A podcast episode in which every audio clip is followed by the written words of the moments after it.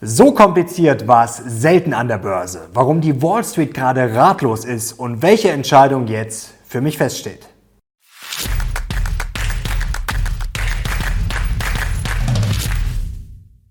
Servus Leute und willkommen zum aktuellen Briefing. Heute gibt es wieder die heißesten News und Charts rund um die Börse. Und heute schauen wir auf einen der kompliziertesten Märkte ever. Warum das so ist, warum die Wall Street ratlos ist und ob Anleihen als Alternativen, ja, ob das nur ein Märchen ist, ob wir die Rezession vielleicht schon erlebt haben und das gar nicht mitbekommen haben. Und wir haben sehr coole Geldideen. Es gibt eine Watchlist für euch und wir haben eine exklusive Möglichkeit, um in ChatGPT und SpaceX zu investieren. Und jetzt legen wir los. Kommen wir zum Aufreger der Woche, Leute. Und obwohl wir mit Glück gut durch den Winter gekommen sind, ja, verursachen die hohen Energiekosten jetzt langsam die ersten Schmerzen. Und zwar bei BASF zum Beispiel. Es werden 2600 Stellen gestrichen, auch wegen der hohen Energiekosten, davon zwei Drittel in Deutschland. Also wir haben heftige Probleme zu lösen, aber die Politik kümmert sich wie immer natürlich um die ganz, ganz wichtigen Dinge. Denn wir haben jetzt eine Meldestelle Antifeminismus. Herzlichen Glückwunsch an uns alle hier. Lisa Paus und ihr Pets-Portal, natürlich finanziert aus Steuergeldern, aus was sonst. Und was soll denn da so gemeldet werden? Zum Beispiel hier von der Homepage der Meldestelle. Ja, in Internetforen werden antifeministische Sprüche ausgetauscht. Also schöne Grüße an Robert Halber. Also für die Schwiegermutterwitze, da könnte es bald ganz, ganz eng werden. Tja, unserem Staat scheinen die Steuernahmen irgendwie nicht so richtig gut zu bekommen. Trotzdem, SPD und Grünen ist das natürlich wurscht, denn sie wollen was natürlich noch mehr Steuererhöhungen. Leute, wenn ihr dagegen seid, dann gebt mal Daumen nach oben. Wir sind hier eine stabile Bastion gegen den Steuerwahnsinn und ich schließe heute mit einem Zitat von Milton Friedman. Die Halunken an der Macht werden alles ausgeben, was sie bekommen. Daher ist es immer angebracht, die Steuersätze zu senken. Und jetzt kommen wir auch schon zum Briefing und damit zu allem, was Investoren jetzt wissen müssen. Zum Beispiel, dass die Bären diese Woche ja immer mehr Auftrieb bekommen haben, denn die Fed Minutes, die Fed Protokolle, ja, die haben diese Woche schon etwas die Stimmung gedrückt. Und das Fazit der Bären hier von unserem Mr. Short, die Zinsen werden natürlich weiter steigen höher als erwartet, das ist wichtig. Und Zinssenkungen, die sind für dieses Jahr endgültig vom Tisch. Was stand denn jetzt drin in den Fat Minutes und was war Wasser auf die Mühlen der Bären? Ja, die Bären sagen, ja, die Fett ist gespalten. Natürlich sagen die meisten, ja, 25 Basispunkte sind okay beim nächsten Mal, aber es gab auch Stimmen, die fordern 50 Basispunkte und die haben vor allem Angst, ja, dass die Geldpolitik nicht restriktiv genug sein könnte. Und man muss ja sagen, die Bären hier nur auf den Zinsmarkt schauen. Hier die Einjährigen, da geht der Yield weiter durch die Decke. Also die Märkte flippen gerade komplett aus, was die kurzfristigen Zinsen betrifft.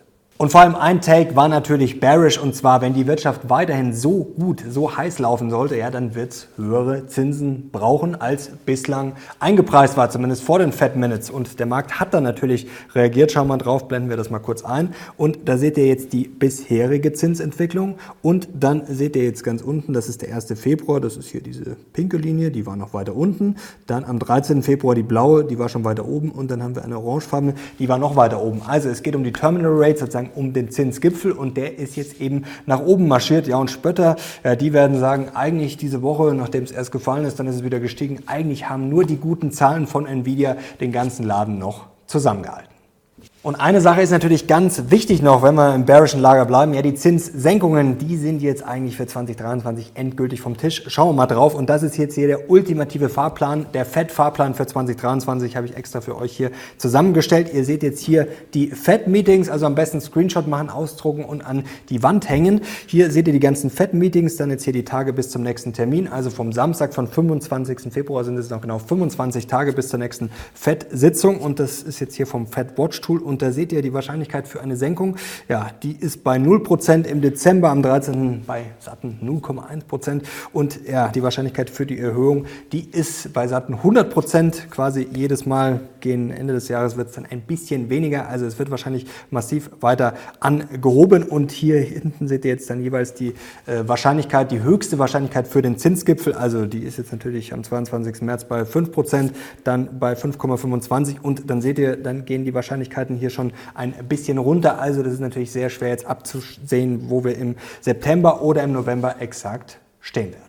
Ja, darauf haben die Bären gewartet und jetzt hat sich das Sentiment zuletzt deutlich verschlechtert. Schauen wir drauf. Und zwar sind wir so bearish wie seit sechs Wochen nicht. Wir sind auf einem sechs Wochen hoch. Blicken wir mal drauf. Und zwar hier am 22.02. war das jetzt hier die jüngste Umfrage, das jüngste Sentiment mit bearish 38,6 Prozent. Also ihr seht, am 8.02. waren das nur 25 Prozent. Natürlich sind auch viele neutral, aber ihr seht, wir sind hier deutlich über dem historischen Durchschnitt. Und eine prominente Stimme, die hat es in den letzten Tagen eigentlich ganz gut auf den Punkt gebracht für die Bären, und zwar David Kosten hier im Interview mit Kapital. Und zwar ist der Stratege von Goldman Sachs. Er hat gesagt, bestenfalls bleibt alles konstant. Also er sagt ganz klar, die Risiken überwiegen momentan die Chancen. Eine harte Landung, die sei überhaupt nicht eingepreist. Also das Soft Landing ist momentan eingepreist und ja, Aktien seien halt einfach zu teuer. Und wir können mal auf diesen Chart hier schauen. Das ist jetzt eigentlich gerade so ja, die Argumentation. Ihr wisst ja zuletzt die Yields, also die anderen Renditen sind ordentlich nach oben marschiert und ihr seht jetzt hier diese Spreizung. Also um es ganz kurz zu machen, die grüne Linie, das ist jetzt hier S&P 500, also die Bewertung PE Ratio, also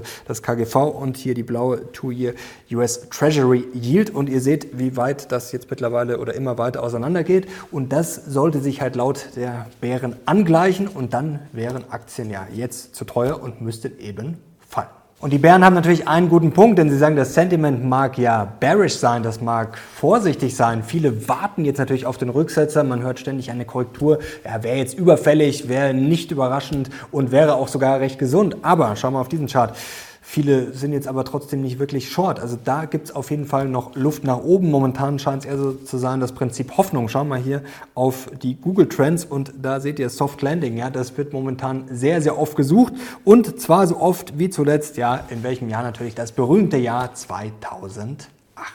Apropos 2008, die Tabelle, die wir jetzt einblenden, ja, da kriegen sich die Bären ja kaum mehr ein. Ich weiß, der Vergleich hängt immer ein bisschen, aber es ist natürlich für die Bären schon spektakulär. Wir vergleichen jetzt mal 2008 mit jetzt, das ist jetzt Stand hier 15. Februar und da seht ihr S&P 500 vom Peak, also vom Hoch.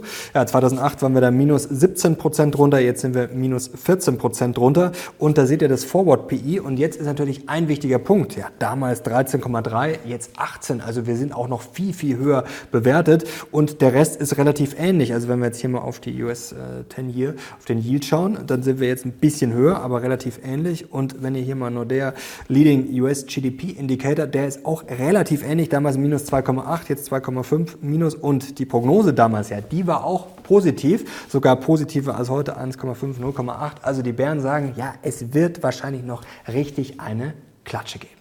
Und der ganze Laden und Konsum wird doch jetzt nur noch mit Schulden zusammengehalten. Ihr habt es noch nicht gesehen, die Kreditkartenschulden to the moon. Und wir müssen dann nochmal schauen, womit die Banken rechnen.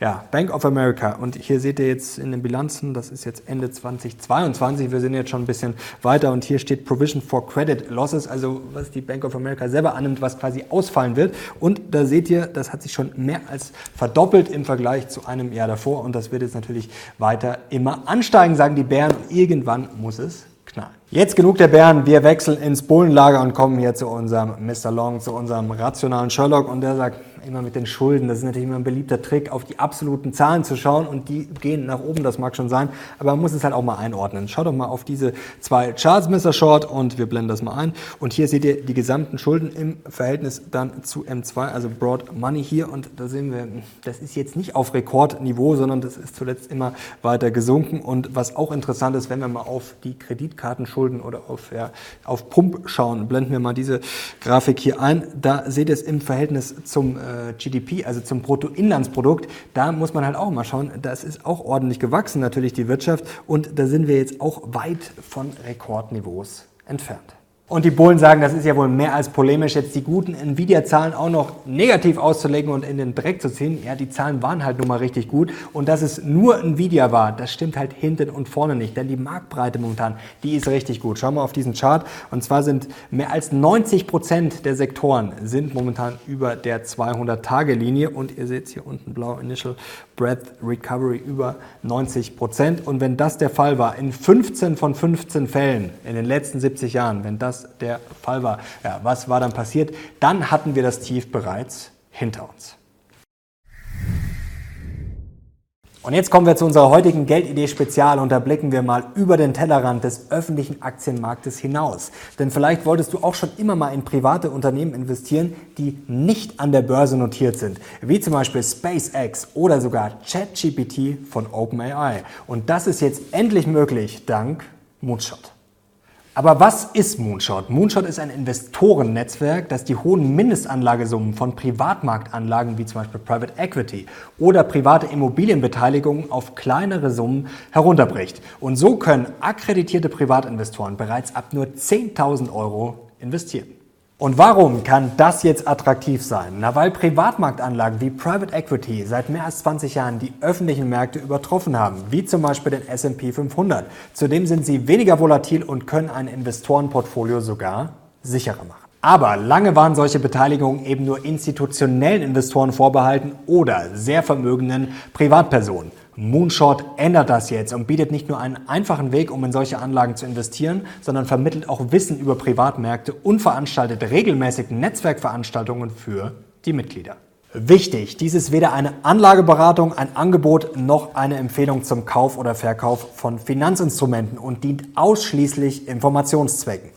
Jedes Investment birgt individuelle Eigenschaften und Risiken. Vor einer Anlage sollte man daher die jeweiligen Risiken und Chancen genau studieren und sich im Zweifelsfall von einem unabhängigen Experten beraten lassen. Den vollständigen Disclaimer findet ihr unten beim Link. Wenn du jetzt an Anlagen im Privatmarkt interessiert bist, kannst du dich anmelden unter moonshot.ch und überprüfen, ob du für ein Konto qualifiziert bist. Die Anmeldung und Mitgliedschaft sind grundsätzlich kostenlos, jedoch können natürlich je nach Produkt Management- oder Performancegebühren anfallen. Link zu Moonshot findest du unten in der Beschreibung. Und jetzt kommen wir zum Mindblow für diese Woche und zur These. So kompliziert, so hart, so schwierig, ja, war es selten an der Börse und dieser Tweet fasst die komplizierte Situation, das Börsenrätsel ganz gut zusammen. Schauen wir drauf. Und zwar, ja, die Aktien haben sich zuletzt äh, so ein bisschen verhalten, als wären die 50 Basispunkte schon abgemacht. Ja, die Wohler, der WIX ist äh, so weit unten, als hätte die Fed eigentlich die Zinsen schon gesenkt. Die Ölpreise verhalten sich, als wären wir in einer Rezession. Ja, die Yields sind zuletzt so gestiegen, als wäre die Inflation bei 10 Prozent, ja, und der Goldpreis der verhält sich so, als hätten wir eine Deflation. Also hat die Fed den Aktienmarkt jetzt geschrottet. Ja, sie hat zumindest für ordentlich Verwirrung wohl gesorgt. Schauen wir auf diesen Chart hier und der stützt die These, so kompliziert war es noch nie, zumindest schon lange nicht mehr und zwar nicht mal während der Finanzkrise. Das ist jetzt nämlich der Spread zwischen den bullischen und den bearischen Prognosen ja, für den S&P 500 und da seht ihr, das geht so weit auseinander wie lange nicht und selbst während der Finanzkrise ja, gab es wohl mehr Orientierung. Also Leute, was machen wir jetzt draus? Ihr habt es vielleicht schon gemerkt, die Bullen kamen heute beim Briefing sehr kurz dran, denn die haben ja jetzt ihren Auftritt und zwar schauen wir mal drauf. Das ist jetzt nämlich interessant. Jetzt könnte man sagen, oh, die gehen so weit auseinander, die Schätzungen, das ist ja eine Katastrophe. Ja, es ist vielleicht keine Katastrophe, denn in der Vergangenheit hat sich gezeigt, wenn wir auf diesen Chart schauen, dass das eigentlich immer ein sehr bullisches Signal war. Also wir können momentan nicht wirklich von Gier sprechen. Das ist natürlich alles andere als eine Garantie. Daraus kann man jetzt nichts ableiten, aber trotzdem steht für mich eines fest, ich werde meine Aktien nicht verkaufen, auch wenn es momentan vielleicht alles komplett unsicher ist. Trotzdem werde ich meine Aktien behalten. Das steht auf jeden Fall fest. Und vor allem, weil wir jetzt noch einen kleinen Mindblow hinten dran schieben. Ich habe es vorher schon angeteasert, vielleicht haben wir die Rezession schon gesehen und haben es gar nicht so richtig mitbekommen. In Deutschland wurden die Zahlen ja fürs vierte Quartal jetzt ja nach unten korrigiert. Jetzt könnte man sagen, um Gottes Willen, jetzt beginnt der Weltuntergang. Man könnte aber auch sagen, ja, vielleicht ist das schon diese Rezession, vielleicht haben wir da das Schlimmste schon gesehen. Es gibt ja auch positive Zeichen. IFO-Index ist zuletzt gestiegen, Verbrauchervertrauen in Großbritannien durch die Decke geschossen. Wir wissen aus den letzten Monaten, man sollte nie nach dem Verbrauchervertrauen trauen traden. Aber es ist halt nun mal im Zweifel jetzt vielleicht auch nicht so schlecht. Und vor allem dieser Chart, ja, das ist durchaus auch ein Mindblow. Und zwar der Leading Economics Diffusion Index. Jedes Mal, ja, in den letzten 40 Jahren und mehr, wenn der unter 20 gefallen ist, und dann über 40 gestiegen ist, so wie es jetzt auch wieder passiert ist. Ihr seht hier immer diese grünen Bob, äh, Böppelchen eingekreist. Ja, jedes Mal, wenn das passiert ist, was war dann? Dann war die Rezessionsgefahr vorbei. Und in einer ähnlichen Situation sieht uns auch gerade die Bank of America. Schauen wir noch kurz hier auf diesen Chart. Ihr seht es hier rot eingekreist. Also das sind quasi die Zyklen rauf und runter. Und da wären wir jetzt quasi schon am Ende des Abschwungs und bald würde dann wieder demnach ein Aufschwung beginnen. Und jetzt kommen wir noch zu einem kurzen Dossier betreffend Zinsen und Anleihen, denn momentan hört man ja sehr oft, oh, die Anleihen, die sind ja jetzt so attraktiv, ich kriege so hohe Zinsen ohne Risiko, warum soll ich denn da noch Aktien kaufen? Und es wird ja sehr gerne die Phase jetzt mit Paul Volcker verglichen mit den 70er Jahren nach dem Motto, oh, wenn die Zinsen jetzt weiter steigen, dann gibt es die Katastrophe. Schau mal auf diese Statistik, die ist mir diese Woche untergekommen und da sieht man jetzt die ganzen Notenbanker mit ihrer Ära, ja, natürlich ist auch Jay Powell ganz unten und ihr seht hier Paul Volcker, obwohl der die Zinsen Zinsen ja massiv nach oben geknallt hat. Ja, nominal sah da die Aktienrendite gar nicht schlecht aus. Nominal ist aber natürlich unterm Strich wurscht. Und wenn wir mal auf real schauen, dann war diese Rendite mit 9,4 ja, während der Volcker-Ära richtig, richtig gut. Und jetzt kommen wir ja noch zum Anleihenmärchen. Wir hatten es ja zuletzt schon im Briefing, ja, dass steigende Zinsen und fallende Zinsen unterm Strich dann für die Aktienmärkte relativ wurscht sind. Und das unterstreicht auch nochmal dieser Chart hier. Schau mal drauf. No clear relationship between changes in rates und stock returns. Also das legt schon nahe, nur weil ja, die Anleiherenditen jetzt höher sind und weil die attraktiver sind, dass jetzt nicht alle Menschen ihre Aktien verkaufen und dann in Anleihen umschichten. Ihr seht es hier ganz gut. Man kann da nicht wirklich was draus lesen.